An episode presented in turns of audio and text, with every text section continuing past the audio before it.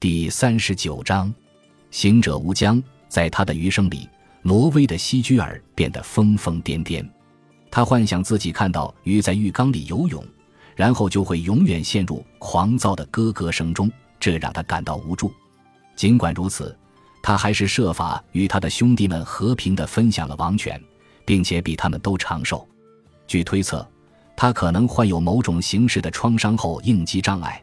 但是否如此就不得而知了。他并没有把真十字架的碎片放到备受尊崇的奥拉夫陵墓里，而是将其捐赠给了他自己在康加哈拉建造的一座教堂，连同一件他在拜占庭委托制作的祭坛装饰品，由青铜和白银打造而成，镀金精美，镶嵌着珐琅和珠宝。一一百三十五年，这座离今天瑞典的哥德堡不远的城市被一支名为文德人的异教徒族群洗劫并烧毁。那时。西居尔已经撒手人寰，享年四十岁。作为国王，统治了二十七年之久。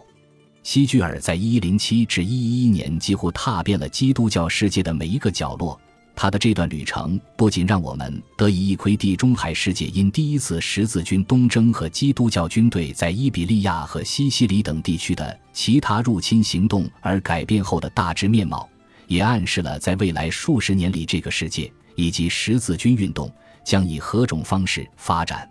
挪威人对里斯本的袭击预示着一场规模更大的十字军攻势在一千一百四十七年的到来，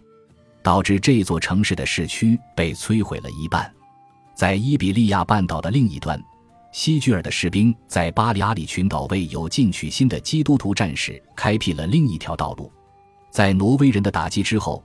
一支由比萨人和加泰罗尼亚人组成的基督教联合军队。以及来自意大利各城市共和国和法兰西南部的志愿者，开始筹划一场更为协调一致的行动，以征服这些岛屿，荡平当地的泰法国。一一三至一一五年，他们发动了一系列进攻，这些作战行动都在教皇的官方认可、帕斯尚尔二世颁布的法令下进行。他们占领了群岛上所有的主要城市，包括马略卡岛上的帕尔马。这一战果最后还是徒劳无功，因为在一千一百一十六年，穆拉比特王朝最终还是大举越过巴里阿里海，驱逐了基督教征服者。这一行动将确保这些岛屿继续在穆斯林手中保留一个世纪甚至更长的时间。然而，西居尔早先在伊维萨岛、梅诺卡岛和福门特拉岛削弱穆斯林力量的行动，已经向基督徒表明了何时可为。与此同时，在西西里岛，西居尔也与罗贝尔吉斯卡尔和罗杰一世创立并维护的诺曼欧特维尔政权日益增长的威望大有关联。如果斯诺里斯图鲁孙的史料可信的话，他出现在西西里岛，并与阿黛莱德女伯爵和年轻的罗杰二世交好。与此同时，他也为后人标记出一条可行之路，其影响对十二世纪末失新王理查的十字军东征行动最为显著。当他抵达东方的拉丁国家后，希居尔准确地演示了进行武装朝圣的西方君主与一直渴求从拉丁世界获得更广泛援助的耶路撒冷国王之间应当建立何种合作关系。希居尔的手下似乎并没有像比萨、热那亚和威尼斯的海上冒险家那样，对垄断东方的永久贸易权表现出强烈的兴趣。他们的经济利益远在北海和波罗的海。然而，他们向世人表明，对于那些敢想敢做的人来说，在圣地进行掠夺来发家致富可谓大有前景。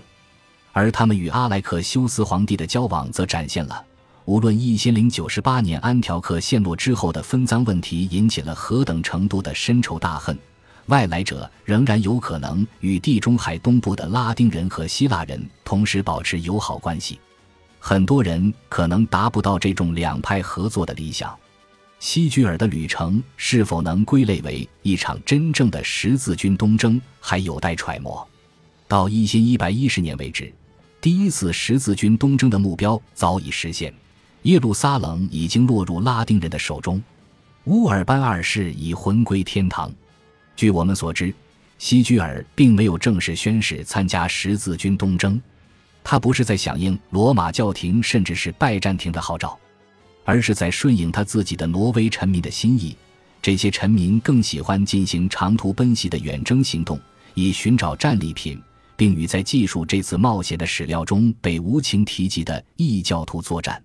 他的事迹为他赢得了一个绰号——耶路撒冷旅行者西居尔。这清楚地表明，到达耶路撒冷是他的目标，也是他最显著的成就。但这是否就使他成为一个十字军战士，或仅仅是一个武装朝圣者呢？或者，这种区别对他来说，也许并不是很重要。西居尔是否最终认为自己是一名朝圣者，一名虔诚却碰巧杀人无算的掠夺者？或者他是一个领导者，其使命与第一批十字军所承担的使命有直接的相似之处，这是无法判断的，可能也无关紧要。更具重要意义的是，这位北方的国王感受到自己与南方和地中海东部的战争之间有足够强烈的羁绊所在，值得他离家三年，冒着生命危险参与这些战争。西居尔的旅程。无论是朝圣之旅还是十字军东征，表明一零九五至一零九九年发生的事件已经开启了一个进程。在此过程中，扩张和保卫基督教的土地业已成为一项吸引整个西方基督教世界的事业。形形色色的志愿者有如过江之鲫般加入这一大业，希望在这个世界或下一个轮回的世界中获得丰厚的回报。感谢您的收听。喜欢别忘了订阅加关注，主页有更多精彩内容。